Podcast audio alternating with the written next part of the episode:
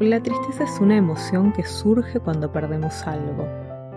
Es una emoción que nos tira para abajo, nos desactiva para que podamos reorganizarnos ante la pérdida.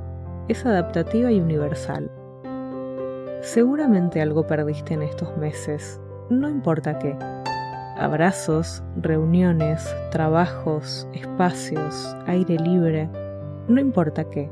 Lo que importa es cómo te sentís.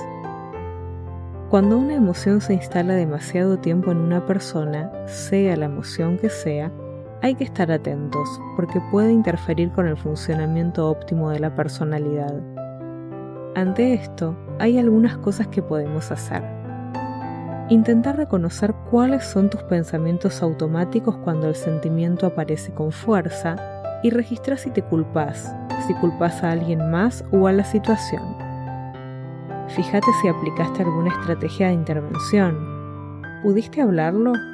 ¿Cambiaste de ambientes?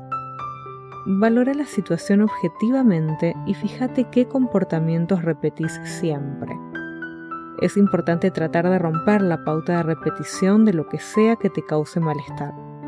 Por ejemplo, si sentís que desaprovechas el día y te culpas por dormir mucho, empieza por levantarte más temprano pequeñas cosas llevan de a poco a cosas más grandes.